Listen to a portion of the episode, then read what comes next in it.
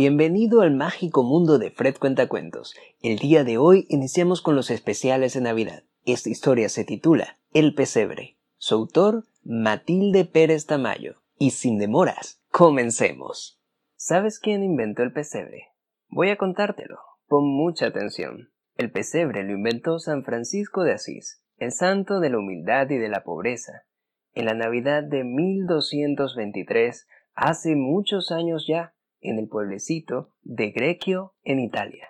Francisco estaba débil y enfermo, y pensando que tal vez aquella sería su última Navidad en la tierra, quiso celebrarla de una manera muy distinta y muy especial.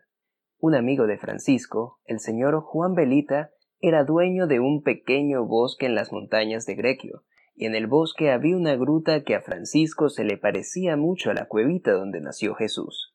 En los campos de Belén y que él había conocido hacía poco en su viaje a Tierra Santa. Francisco habló con su amigo, le contó su idea de hacer allí un pesebre vivo, y juntos lo prepararon todo en secreto para que fuera una sorpresa para los habitantes del pueblo, niños y grandes. Entre la gente del pueblo, Francisco y Juan escogieron algunas personas para que representaran a María, a José y a los pastores, les hicieron prometer que no dirían nada a nadie antes de la Navidad, y siguiendo el relato del Evangelio de San Lucas, prepararon la escena del nacimiento. Hasta consiguieron un hermoso bebé para que representara a Jesús. La noche de Navidad, cuando todas las familias estaban reunidas en sus casas, las campanas de la iglesia empezaron a tocar solas. Tocaban y tocaban como si hubiera una celebración especial. Pero nadie sabía qué estaba pasando. El párroco del pueblo no había dicho que fuera a celebrar la misa del gallo, la misa de medianoche. Sorprendidos y asustados a la vez, todos los habitantes de Grequio salieron de sus casas para ver qué estaba sucediendo.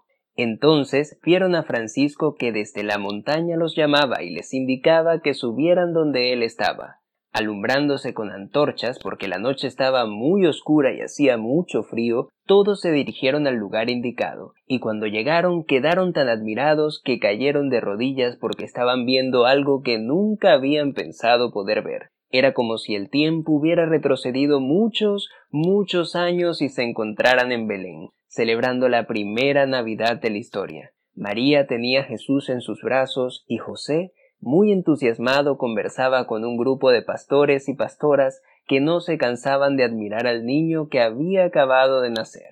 Después, cuando todos se calmaron, el sacerdote que había sido cómplice de Francisco y de Juan Belita en aquel secreto, celebró la Santa Misa y Jesús se hizo presente en el pan y el vino consagrados, como pasa siempre que se celebra una misa en cualquier lugar del mundo. Terminando la Eucaristía, Francisco, lleno de amor y de alegría, les contó a todos los presentes con lujo de detalles la hermosa historia de la Navidad, y Jesús, luz del mundo, llenó sus corazones de paz y de amor.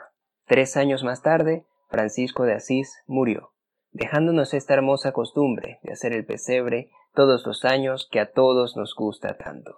Y colorín colorado, esta historia se ha acabado, pero no te vayas aún. Si esta historia te ha gustado, por favor, dame un like, no te olvides suscribirte a mi canal para seguirte contando más historias y si puedes, compártelo con alguien más que le pueda gustar esta historia para seguir aumentando el número de seguidores de nuestra comunidad. Un abrazo de tu amigo Fred Cuentacuentos y que tengas una feliz Navidad.